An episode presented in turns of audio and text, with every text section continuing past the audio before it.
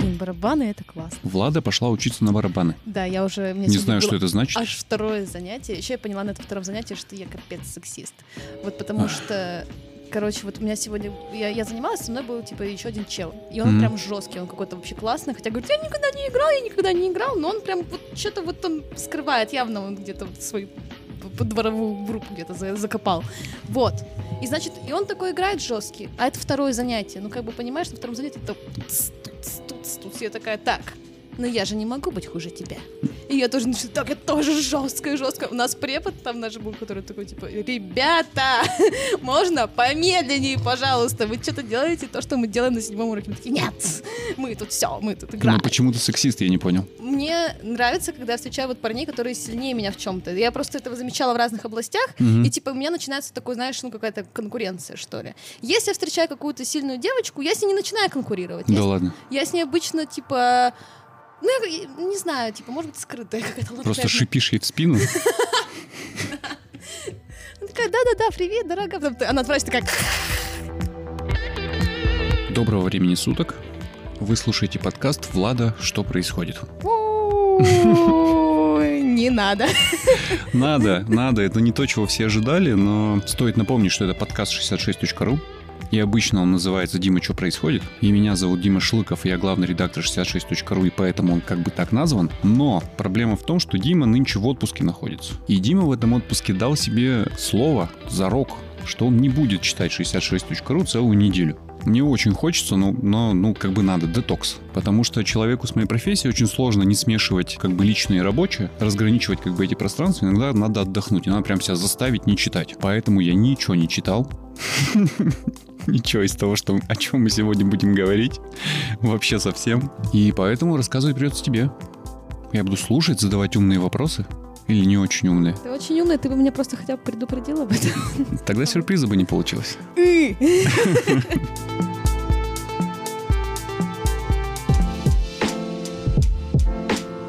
Несколько подкастов назад я сообщил, что у меня есть проблема большая и жизненная, и продолжается она, и преследует меня уже на протяжении, наверное, лет пяти. Она состоит в том, что я очень хочу татуировку, но не знаю какую. Ну, не могу придумать, у меня не хватает фантазии, сообразительности, чтобы что-то такое экстравагантное выдумать. И попросил предлагать вариант. Спасибо всем нашим восьми читателям, слушателям, возможно, даже зрителям, я не знаю. Эти варианты появились в конце концов. Два подкаста спустя, конечно, но тем не менее их поднакидали. И ты знаешь, победителя сразу два. Так. Я не смог выбрать. Вообще совсем не смог выбрать. Это один из наших самых преданных слушателей. Девушка, которая пишет мне по поводу наших подкастов вообще каждый раз в личку. Прям mm-hmm. каждый раз. Спорит там с Кириллом Зайцевым, который там что-то не так заявил, смеется над Артемом Очеретиным и рассказывает мне о том, какие эмоции она испытывает. Это Элина Тихонова. Угу. Это вариант номер один. А что она предложила-то? Ну, секретик. Да... Давай длить интригу, мы потом зато сможем в соцсети выложить фотографии. Хорошо. Круто же. И вторая это Екатерина Стихина. Прекрасный журналист, тоже пришла, предложила. Есть еще третий, на самом деле, вариант, но я его совсем на потом оставил. Нотки. Нет, нотки на попке нет, я не готов. Слабак. Да, в основном поэтому. Это еще Степан Чиганцев. Помнишь Степу? Он когда-то возглавлял фонд Ройзмана, потом, к счастью, а? оттуда уволился. Сейчас у человека все хорошо в жизни, и он придумывает мне татуировки. Но там совсем трэш, я пока к этому не готов. Прям сразу перед нотками будет его вариант. И только потом Влада нотки, извини. Я узнавал, это очень больное место. На нем потом сидеть и вот это вот все. Там мягонько все. Ну, слушай, я рада. То есть, получается, когда ждать, когда что ты набьешь ты ее? А, я забыл сказать, что Элина настолько крутой и классный слушатель нашего подкаста, что она у нас услышала новость про то, что открывает открывается в Екатеринбурге... Кластер. Бомбастер. Да, она у нас слышала о том, что открывается татуировочный кластер в Екатеринбурге. Сходила, на себе протестировала, ей там все сделали отлично. И помимо варианта татуировки кинула мне телефон мастера. У меня все готовое предложение, я сегодня-завтра и напишу, и, и пошел. Круто. Да, у нее очень хорошо получилось, мне очень понравилось. Я, ну, я только фотографии видел, но прям классно. Она сама тебе эскиз прям нарисовала, получается? Нет, она себе набила, на себе испытала нашу новость, представляешь? Сходила, набила, у нее получилось классно, и у нее там, ну, гораздо более интересно, чем то, что она мне придумала. Поэтому у меня точно получится хорошо, и все готово. Круто! Да.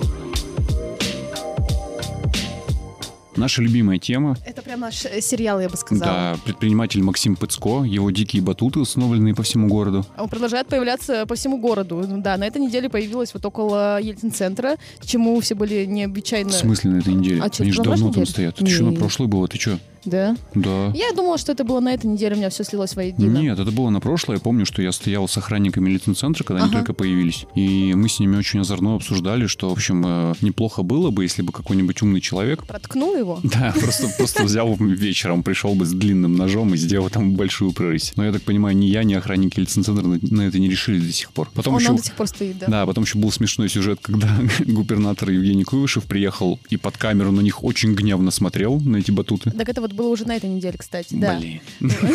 Спалился, все ты знаешь, да. Да, это было просто забавно. Он такой приехал, гневно смотрел, долго, там несколько планов. Они почему-то от этого не исчезли, от того, что он не гневно посмотрел. И он у себя в Инстаграме написал, что, мол, э, мы с Мугисо э, изменим законодательство так, чтобы Максимум Пыцко э, установка этих батутов вдруг стала платной. И это очень забавно, если ты помнишь, что этот сюжет развивается уже год, и еще в прошлом году Мугисо говорила, что ну, изменит законодательство, и все для Максима Пыцко станет платно. Прошел год, ничего не изменилось. Вот около Ельцин-центра батут. Слушай, я так поняла, что там Угисо все-таки не фигней страдают, они уже вот близко к завершению вот этого законотворческого своего процесса, чтобы вот сделать, э, закрыть вот эту дыру, которую нашел Максим Пуцко, кстати говоря. После того, как губернатор-то пришел и посмотрел злостно, он пытался, видимо, испепелить взглядом этот бадут, я не Все знаю. ускорилось прям резко. Ну, как ускорилось? Нет, потом просто Пуцко или его братан, я уже забыла, если честно, кто, пришел на эхо Москвы и сказал, да я вообще батут поставлю у резиденции губернатора, и все. А он может? У него есть участок у резиденции? Вроде бы да. Офигенно. Ну, в общем, ему так пригрозил. Э, Правда, потом уже сейчас говорит, типа, что да ладно, я пошутил. Вот. Какой-то бессмертный человек, серьезно. Ну, дикий. Ну, просто вот чувак очень умный. Ну, согласись. Ну, Он нашел лазейку, и вот пользуется ей как бы, то есть и, его никто не может остановить, потому что все делается по закону, реально. Слушай, как человек, который по долгу службы очень часто бывает в судах, прокуратурах и отделах полиции, могу тебе сказать, что в современных реалиях э, найти лазейку, ей воспользоваться и делать все по закону, это вообще тебе ничего не гарантирует. Это прям реально какой-то вот прям неубиваемый человек. Какой-то, я не знаю, в чем его секрет, правда, э, в наглости, в напорстве, а, или в каких-то связях, о которых мы не знаем. Я, конечно, как человек, как бы, которому исполнилось уже 36, голосую за последний вариант, потому что уже примерно представляю, как все устроено. Но я правда думал, что... И, и многие так думали. У меня были диалоги с разными людьми, которые тоже недовольны этими батутами, в том числе около Ельцин-центра, и они все говорили одно и то же. Мол, почему губернатор просто не приедет, не сфотографируется на фоне этих батутов и не скажет, я не хочу, чтобы так было. И в условиях как бы современной России сразу ничего не будет. То есть все завертится, Максим поймет, что пора убирать, во всяком случае здесь. Причем даже говорили, не обязательно губернатора, пусть хоть Орлов приедет, там, мэр Екатеринбурга. А он приехал, грозно посмотрел на батут, и я вот сейчас э, шел на запись э, эфира, неправильно так говорить, на запись там Эпизода. эпизода Выпуска. выпуска подкаста. Подкаста. И батут там, я офигел. Я прям иду и думаю, господи, Максим, ты кто вообще такой? Ты что такое? Как тебе это удается? Ну ты же умный человечек. Сейчас выборы скоро. А те люди, вот чьи дети скачут на этих батутах, заметь, они же все-таки есть. Если бы их не было, то Пуцко бы их не ставил везде подряд. Эти люди пойдут голосовать за нашего губернатора. Ой, да, конечно, так, Да. так, так и сказалось вот прям на их электоральном поведении, наличие или отсутствие батутов. Мне кажется, что люди, на- знаешь, они, наверное, обращают на внимание как раз-таки на такую всякую фигню. Какая-то большая политика, там, и серьезные какие-то, не знаю, там вещи, затрагивающие какие-то там частные, например, предприятия, там, усиление, Ну. их не, не касаются лично. А это то, что затрагивает вот их ежедневную да, там, и, жизнь. и вот приехал губернатор, сказал, это совершенно незаконно, это опасно и отвратительно, убрал, и лично для меня электоральный рейтинг губернатора вырастет прям резко. Это ты так говоришь, потому что ты сам против этого. Ты же не пускаешь свою дочь туда. Естественно. А люди ведь пускают туда. Вот ты шел, там были дети? Слушай, уже все сдуто. Да. На часы посмотри. Какие дети? Дети спят. Ну, в общем, нет, слушай, я думаю, что все, как раз-таки здесь очень Но он просто же и жест сделал, подожди, он же как бы выбрал сторону. Он же не приехал и не сказал, ну какой классный батут, прыгайте на нем, пожалуйста, Максим, продолжай. Голосуйте за меня, люблю детей. Он приехал и сказал, надо убрать к чертям. Мугисо занимается. Это ужасно, это отвратительно, это портит облик города, это совершенно правильно. Я прям, ну, тот случай, когда я целиком полностью с ним согласен. Но при этом какой-то непотопляемый Максим Пыцко после этого, абсолютно ничего не стесняясь не боясь, идет в эфир «Эхо Москвы» и говорит, ну, уберете мой батут, я его поставлю у резиденции губернатора. Кстати, у меня там тоже есть участочек, офигеть. Позиция губернатора, она внешне может показаться вот противником батутов, что он пришел и наругался и сказал, что фу-фу-фу-фу-фу, убирайте срочно.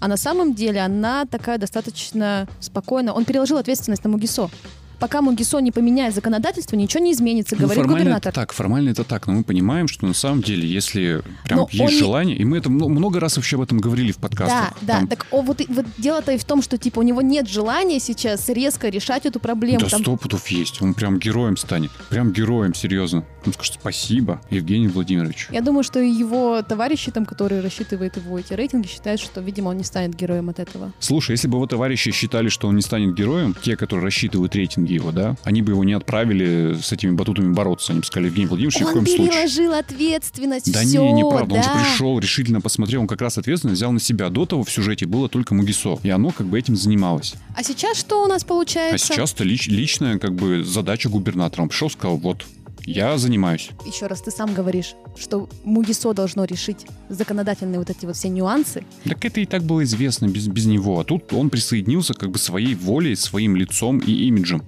пришел и сказал, я против. Я все-таки это читаю немножко по-другому, вот этот okay. весь посыл считываю, что он все-таки такой, типа, я как бы и противникам этих батуфкатов показал, что я как бы против, но и реальных действий, то есть, ну, он реально, да, мог прийти сам тут же вот на месте бы эти батуты сдули. Вообще.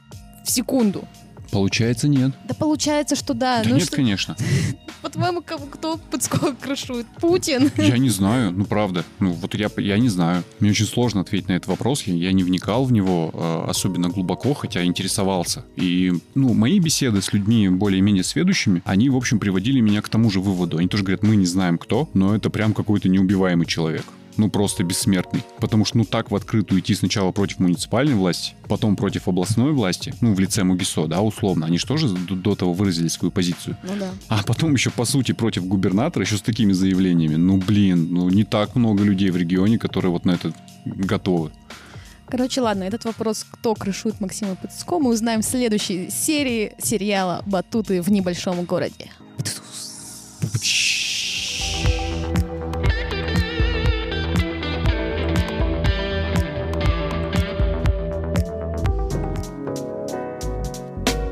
Короче, я открываю официально э, фан-клуб Анны Веленской. На всякий случай напомню, сам только что вспомнил, это потрясающая женщина, в том числе из Ютуба, которая очень хорошо разбирается в музыке и умеет про эту музыку прикольно рассказывать. Да, причем это не женщина, а девушка, блин, она младше меня, и я шокирована, как она может быть такой умной и классной. Очень тонкая грань между женщиной и девушкой, хотя... 23 года. Да, в какой-то момент мне какая-то мудрая женщина мне говорила, Дима, запомни простое правило, девушки вообще все, даже если бабушка называю ее девушкой. Я говорю, да. я говорю, почему? Она мне говорит, ты говорит, послушай просто, как звучит это отвратительное, почему-то только в русском языке э, отвратительное слово «женщина». Там столько шипящих, что складывается ощущение, что это название змеи. Да, женщина. Да, ну, типа, ну, да, это просто, говорит, да. орфоэпически плохо, поэтому все на это плохо реагируют. Дело не в том, что возраст, как на возраст указываешь человеку, хотя человек начинает там накидывать себе вариантов, почему ей не нравится, что ее так называешь, но прикол в орфоэпии. Да, хорошо, потрясающая девушка, которая очень хорошо разбирается в музыке и умеет про эту музыку прикольно рассказывать. Да, она к нам приезжала тут, получается, в июле два раза на лекции, и вот после последней лекции мне удалось ее схватить в курилке и пойти поболтать про не про что-нибудь такое абстрактное и высокое, а про тюремный шансон. Это восторг. Я почему решила вообще с ней об этом говорить? Потому что она сама в нескольких лекциях говорила, что ее эта тема интересует. Я такая, ну в смысле? Меня это очень интересует. Прям очень. Вот у тебя вообще какая мотивация? Почему? Слушать шансон? Ну, почему да тебе? Почему? Я еду в такси. Другой мотивации у меня нет. Тюремный шансон. Тюремный шансон. Просто шансон это разные немножко Слушай, у меня очень странная история с э, тюремным шансоном, потому что я его начинаю слушать только в такси и только после 11 часов вечера. Я не знаю, почему они, может, стесняются или э, эти люди выходят на работу только в определенные часы, но я вот его начинаю слушать. И я реально еду и думаю, господи, ну почему? Ну вот зачем? Ну это же ну прям так плохо, что мне стыдно за исполнителя. Я интуитивно понимаю, что в этом жанре есть великие исполнители. Ну, на вроде Михаила Круга, да? Допустим. Да, или, или, скажем, Владимир Высоцкий тоже писал тюремный шансон, по сути. Ну, тюремная тематика его беспокоила, ну, есть, на эту да, тему он да, тоже песни писал. Да. Я, э, опять же, не специалист, я не разбираюсь в музыке, я слушаю текст. Я понимаю, почему это великие песни, потому что, ну, там очень много всего, очень много слоев, очень много смыслов, и они, ну, трогают. Но то, что слушают, как бы, вот, ну, вот, вот эти люди, там настолько все как-то, ну, примитивно и нежизненно, я не верю, я слушаю и не верю. У меня, у меня есть острое ощущение, что эти люди-то в тюрьме-то, в общем-то, не сидели. И в музыке-то они не разбираются. И все равно, как бы, почему-то э, пользуются популярностью. Мне, мне очень интересно, почему это такой важный жанр. И еще смешная история из жизни, правда, не из моей. Давай. Один мой знакомый э, сел в такси. Это было очень давно, тогда Яндекс не запрещал э, таксистам слушать шансон, и, и его слушали поэтому все. И таксист включает как бы свой любимый шансон чуть ли не на кассете. Этот мужчина ну, там, мой знакомый через знакомого, он прям очень хорошо разбирается в музыке, в отличие от меня. Музыка его как бы трогает, задевает, и он, ну, пытается в нее вникать. И ему прям очень плохо становится в этот момент. И, и он прям в самом начале поездки говорит таксисту, а вы знаете, что такое драм н бейс? Тот такой, не. Он ему рассказывает очень долго, подробно, что такое драм н бейс, из чего он состоит, потом переходит на минимал, потом рассказывает вообще историю электронной музыки, как она формировалась, какие есть направления в этой электронной музыке, какие главные герои электронной музыки прямо сейчас. Долго едут, и он все это время рассказывает, они доезжают до места, он говорит, слушай, таксист ему говорит, слушай, говорит, спасибо, было интересно. Тут говорит, да пожалуйста, не за что. Хорошую музыку надо слушать, а не всякое говно. И хлопает дверью в этот момент и выходит. Прости, что перебил, давай рассказывай. Итак, почему людям нравится тюремный шансон? Потому что вот э, ты обратил внимание на то, что там есть разные вот великие авторы, но на самом деле тюремный шансон — это такой вот э, чистой воды фольклор, который у нас остался до сих пор, который у нас существует вот в том в том фольклорном виде, в котором другие жанры мы потеряли. То есть э, попса, ну, типа поп-музыка, рок-музыка, рэп, они все к нам пришли, и, вернее, даже не то, чтобы они к нам пришли, они сейчас у нас развиваются, ну, по каким-то европейским принципам.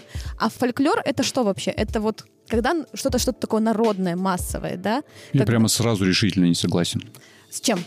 С тем, что э, рэп к нам пришел из-за рубежа и развивается по европейским канонам. Ну, вернее, сейчас, пожалуй, он развивается даже не по европейским, а по общемировым канонам. Ну, это общий тренд, да, потому что, ну, у современных рэп-исполнителей можно найти точно такие же песни только на английском, и многие из них просто эксплуатируют низкую грамотность их слушателей в плане восприятия там иностранного контента, ну, угу. да. Но был момент в истории русского рэпа, это там нулевые и немножко десятые, когда он стал абсолютно самобытным жанром, в нем появились абсолютно самобытные исполнители.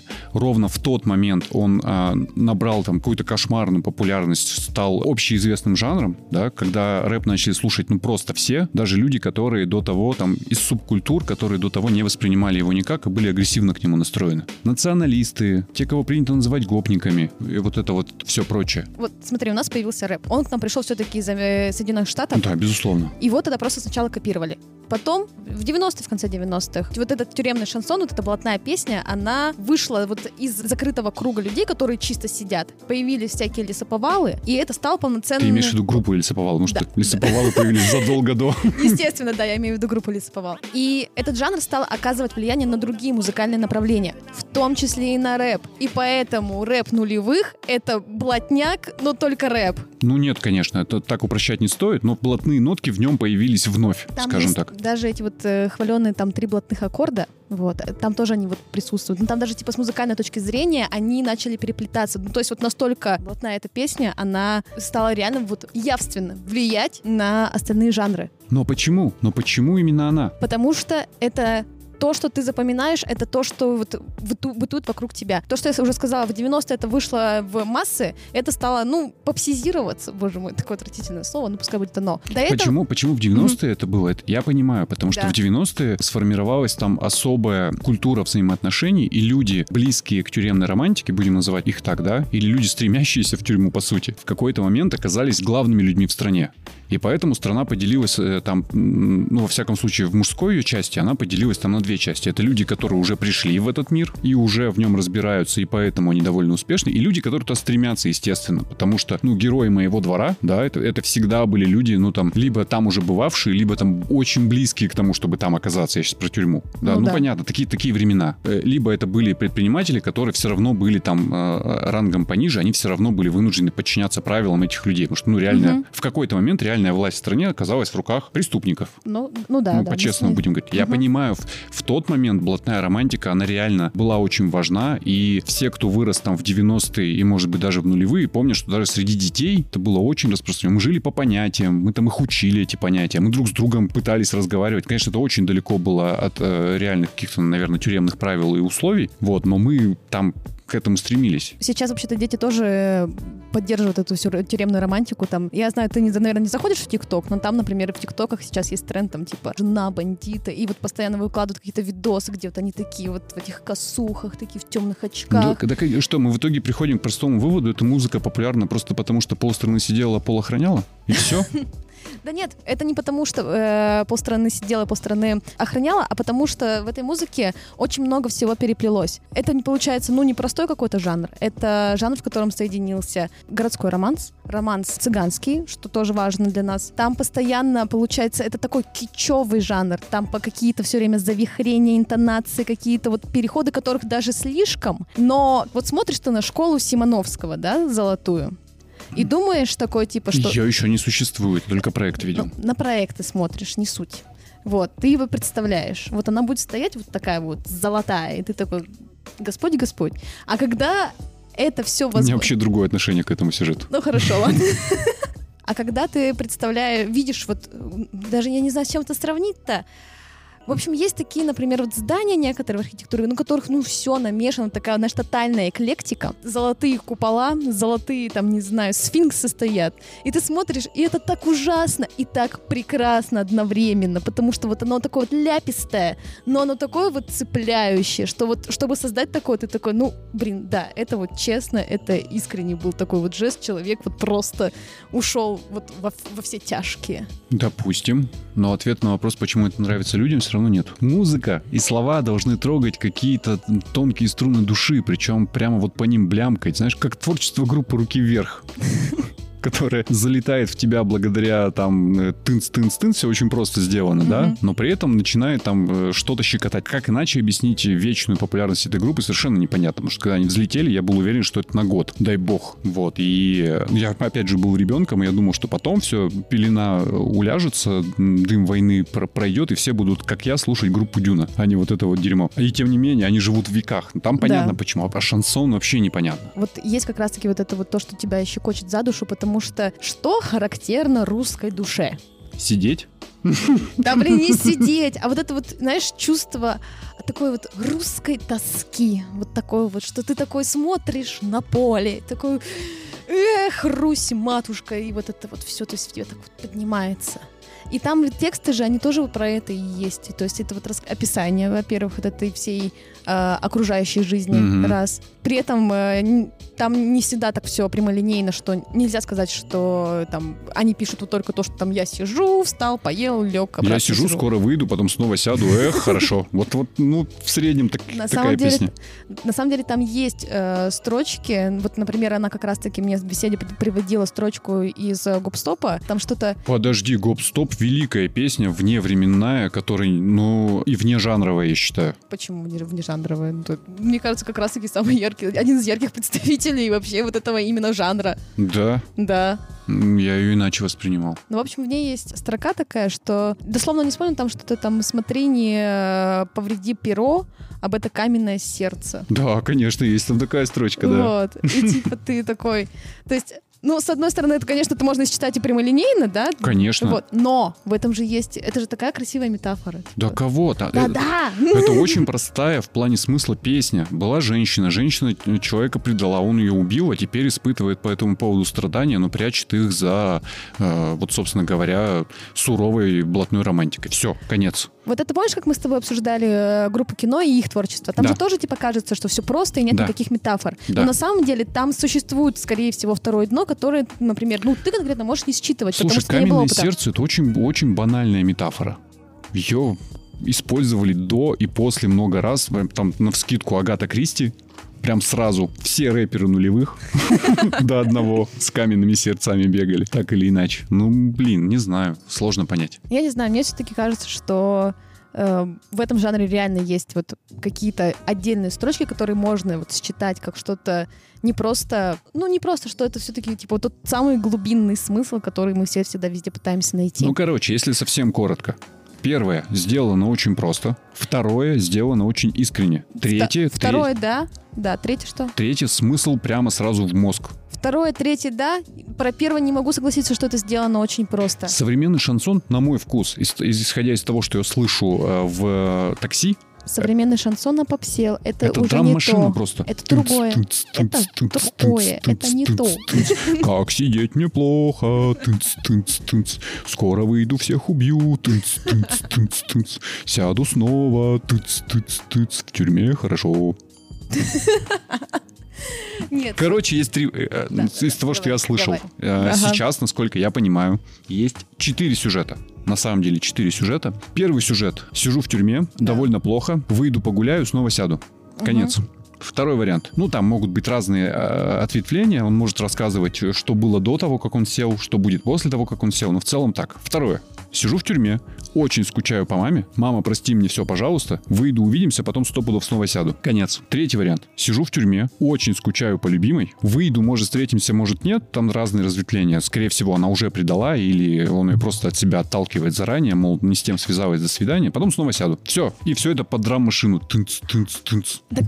Блин, смотри, мы с тобой, наверное, говорим немножко о разных вещах. Потому что- Никакого тебе смотри. городского романса, никакой тебе цыганщины, просто драм-машина, реально. Так сейчас шансон-то у нас, ну, не в расцвете, он еще существует как жанр. Четвертый Он- жанр забыл упомянуть. Какой? Он прям сконцентрирован в двух именах, и это имена собственные. Стас Михайлов. Да. Многие таксисты из тех, с которыми я общался, перестали слушать радио Шансон, потому что там один Стас Михайлов. А его аудитория, как верно писала в какой-то момент а, Маша Захарова, которая сейчас работает на Е1, но она писала на ЕТВ, его аудитория все шубы города. Говорит, Я пришла на концерт Стаса Михайлова, и здесь все шубы Екатеринбурга внизу в фойе. Люди реально перестают слушать шансон, потому что он не то что попсел, он стал женской радиостанцией неожиданно в какой-то момент, и там Стас Михайлов, и со слов, я не знаю, правда, не потребитель, но со слов людей, с которыми я езжу, вот прям оккупировал Ст- Стас Михайлов. Это отдельная какая-то лирика, это вообще, я, я не понимаю, как это так получилось, и можно ли это относить к шансону, и, конечно, он не тюремный ни в коем случае. Ну, смотри, вот был круг, потом Розенбаум, потом шансон. Розенбаум не был. Розенбаум, мне кажется, это вот как раз сформировавшаяся классика. Есть, есть острое ощущение, что в какой-то момент Розенбаума вместе с Акуджавой будут э, в школе изучать. Запросто, да. Что касается Стаса Михайлова, искренне не уверен. Я не знаю, у него есть песни про тюрьму? Я не слушаю Стаса Михайлова, прости. Ты же ты вообще думаешь, кто я?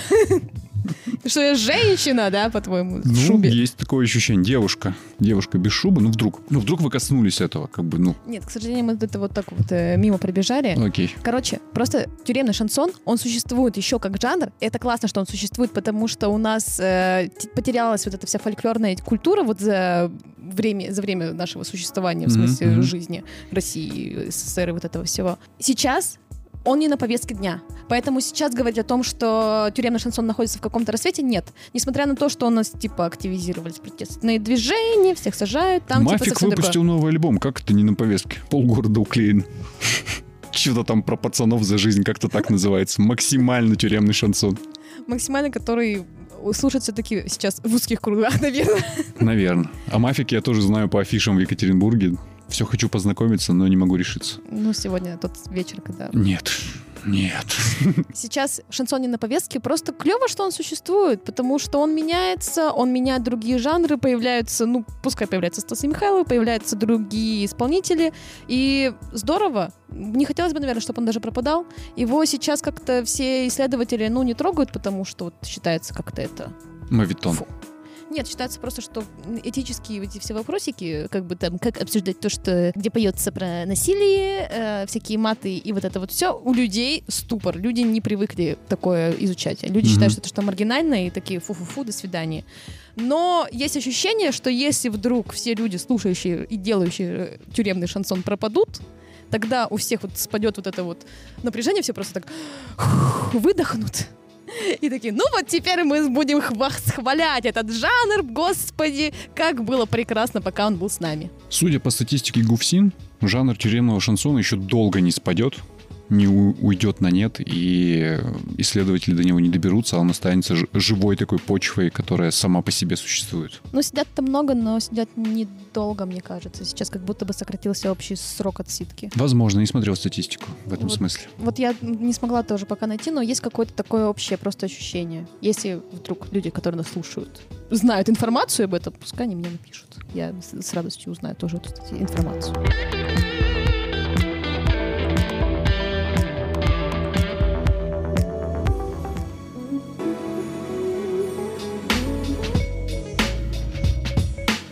Нам в подкаст врывается Екатерина Демина, журналист 66.ru, которая на этой неделе опубликовала очень неплохой э, репортаж, историю, рассказ э, про парней, которые, как выразилась наша богиня SMM Полина Дикушина, после университета не стали открывать барбершоп или кофейню, а открыли, блин, литейное производство. Литейное производство. И фигачат на этом литейном производстве такое ощущение, что все, все, все, что придет им в голову. Все, что придет в голову заказчикам, все, что захотят. Пули какие-то делают для каких-то сибиряков оборонного предприятия. Огромного э, человекоподобного голубя, о котором мы упоминали в прошлый раз, тоже да, делают. и который, они. возможно, поедет в Сколково. Вот это Я вот не все, знаю, да. зачем.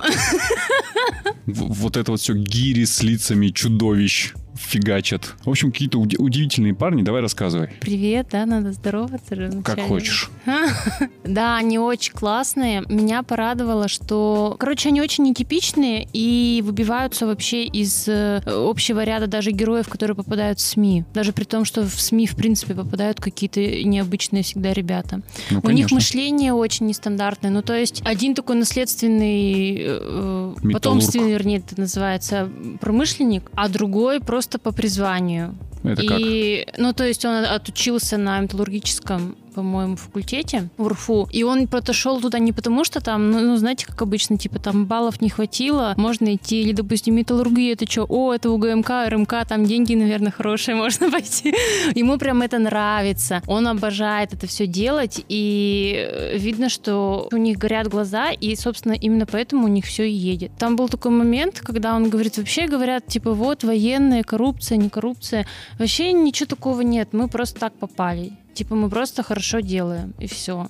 Просто надо хорошо, нормально, вообще надо хотя бы что-то сделать, не свалить никуда, не пропасть. Надо сделать отступление. Так. Это удивительная история двух молодых парней. Ну, для наших слушателей придется А, да. ее как бы рассказать. Удивительная история двух молодых парней, которые после института, я так понял, один из них получил а, металлургическое производство по наследству. Мгм. И вместо того, чтобы просто продать все эти цеха, чтобы на их месте появился бизнес-центр, они такие решили, а давай мы будем что-нибудь вот из металла делать. И а, так сложилось в, э, в их жизни, что они, во-первых, влезли в оборонзаказ. И я так понимаю, что это основная статья их дохода, да, ведь? Ну, Ну, так, в, сути, да. в деньгах в Да, основном да. оборонзаказ. И они делают как бы страшные, смертоубийственные и часто секретные штуки. Ну, элементы для них. Да. Да, без- безусловные э, элементы для них. И это то, о чем ты сейчас говоришь. То есть, э, казалось бы, очень закрытая, замкнутая сфера. Там в тексте есть ин- интересный эпизод, когда он рассказывает о том, что их первый заказчик, как раз из э, сферы ОПК, очень долго отказывался с ними подписывать договор и мотивировал это в частности тем, что они не привыкли, потому что их контрагентам, как правило, там 60 плюс лет. А вы, типа, мол- молодые классные парни, ну как я вас согласую? Вы что, это ж оборонка. Во-первых, у них компания была молодая, во-вторых, они просто, э, типа, вообще люди ноунеймы. Ну, окей, этот мальчик, он говорит, еще за счет чего получилось э, Мальчик. зайти туда, ну да, парень, в общем, один из них, он э, работал сам на литейном предприятии, которое делает оснастку, то есть вот эти вот формочки для оборонщиков. То есть, в принципе, хотя бы какой-то парень вроде как близко из этой сферы, окей. Но молодые, опыта никакого нет, никаких вообще, никакого портфеля, как бы, да, заказов нет, портфолио никакого нет. И они год звонили, да, и там вот этот Леша говорит, Галина Ивановна, как ее назвали, это Леша такой, поработайте, не хотите с нами поработать? И такой, типа, капец, какой ужас вообще. Они просто говорили нет и клали трубку. Но не, они, такие- они тянули время, типа, ну вы пришлите нам письмо туда-сюда. И потом, когда они только лично встретились, они у- увидели, что это нормальные ребята, которые как бы, ну, не такие живенькие, и с ними можно предметно говорить. Вот. И тогда уже этот человек из Новосибирска приехал к ним, посмотрел на производство, и, как вот эти парни говорят, вообще вот для многих критерий просто, чтобы это производство было. Есть и молодцы. Потому что во многих случаях приезжаешь, а там типа, ну, просто гараж. Ну, ну вот, вот машины стоят и гараж все. Вот тебе литейное производство. Они всякие прикольные штуки делают, кроме всего прочего. То есть э, Да. парни обеспечили себе оборонзаказ. И, казалось бы, можно было, в общем, жить не тужить, и все в жизни в порядке. На самом деле немножко не так, потому что из-за, ну вот там в тексте тоже прописано, из-за роста цен на металл и прочих таких вещей, короче, объем заказов от военных и от всех остальных сильно сократился.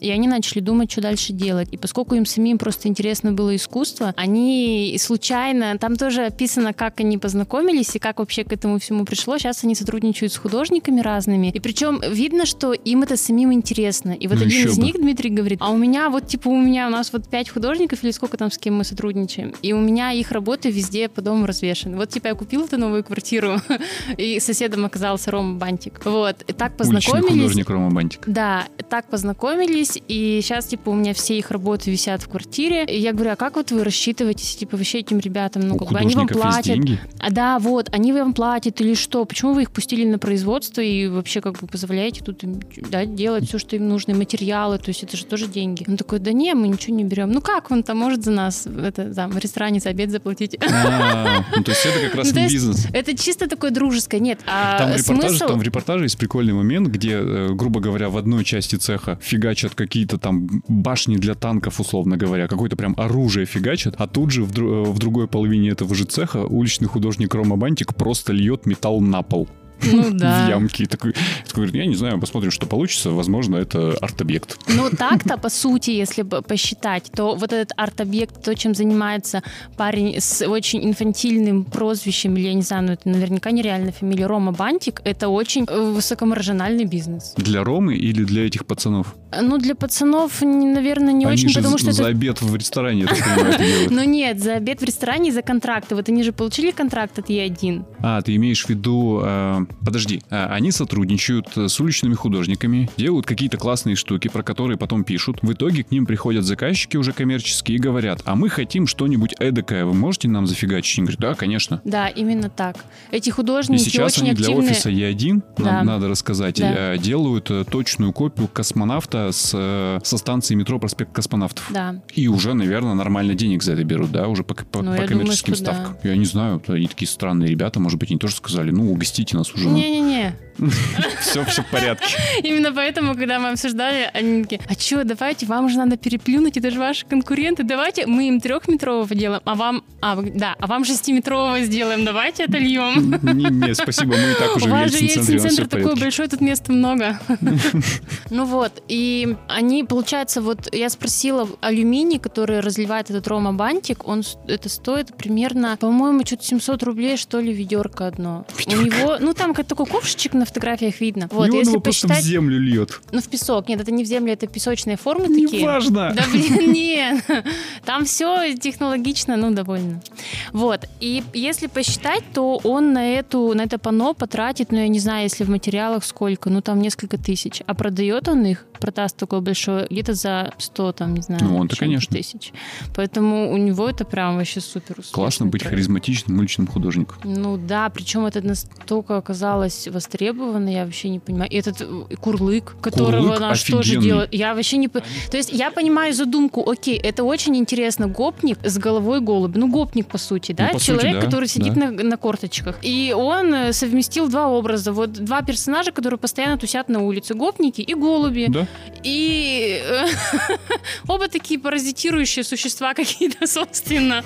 И Только один из них символ мира, а другой нет. да, совместил, и это оказалось так востребовано, что просто там все покупают Важный в. Нью-Йорк, уезжают эти Важный курлыки. момент. А, Курлык за 140 миллионов рублей, которого там отливает э, уличный Тысяч художник. евро, 140 тысяч евро? да. Э, Хорошо, за 140 тысяч евро. Они его тоже бесплатно ему делают? Да, по-моему. Офигеть. Но я могу ошибаться. А Я боюсь, что мы сейчас как бы очень На самом, наверное, повысим нет. спрос на их услуги среди людей, которые наверное, считают себя уличными художниками. наверное, нет, потому что там довольно большой вес. Там же, Так вообще, он же монументальный. я боюсь 5 метров, если я не ошибаюсь, в высоту. Я плохо помню цифры. Три тонны, по-моему, нужно на него. Не ковшичек в песочек. Да. И его они сейчас думают, как вообще будет вести, потому что, допустим, если в Штаты вести, э, в Неваду, да, на э, фестиваль Burning Man, там же надо, э, типа, его самолетом вообще никак не доставишь. Он никакой, ни один самолет не взлетит с этим курлыком. Корабли плавают. Только кораблями, В контейнер да. кладешь? Нет, это нет проблем.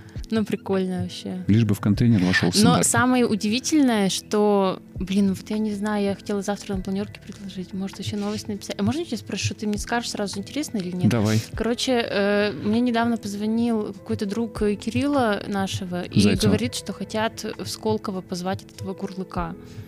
Нам интересно это на новость или нет? Просто Наверно. поржать, потому что, ну, типа, ин- Сколково это инновация, а что может быть инновационным в трех тоннах алюминия? Все.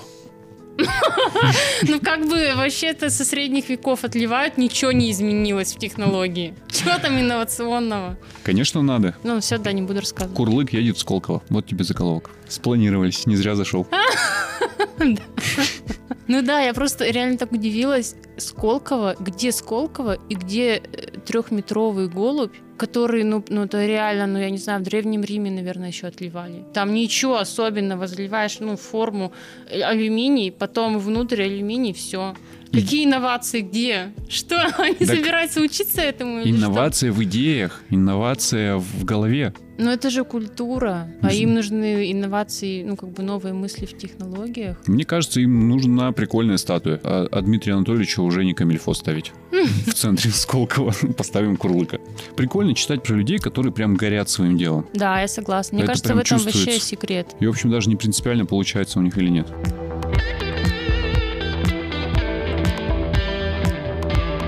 Короче, э, не знаю, как вам, дорогие наши слушатели, но мне очень понравился этот подкаст. Узнал много нового и интересного. А Вы по-прежнему можете подписываться на нас на всех площадках, на которых э, этот подкаст выходит, правильно говорю? Да, все верно. Вы по-прежнему можете оставлять комментарии под этим подкастом в любой социальной сети. Как вы понимаете, они очень востребованы среди нас с Владой. Безусловно, мы их читаем и отслеживаем все, что там происходит. Да. Ну и если вы вдруг по какой-то причине непонятной скажете своему другу, маме, брату или жене, что прикольный подкаст послушаем, мы будем очень вам за это благодарны.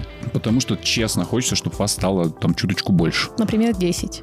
Да, мы там, мы там на- на- как-то застряли на восьми слушателях и рискуем, что скоро, как говорил Артем Очеретин, число говорящих сравняется с числом слушающих. Вот, короче, было классно. Да. Ну все. Вам хорошего денечка, вечерочка, э, пирожочка. Ладно, пирожочка. Действительно, так лучше. Да. Все. Всем пока-пока. Пока. Пиди-пиди-пум. Пу.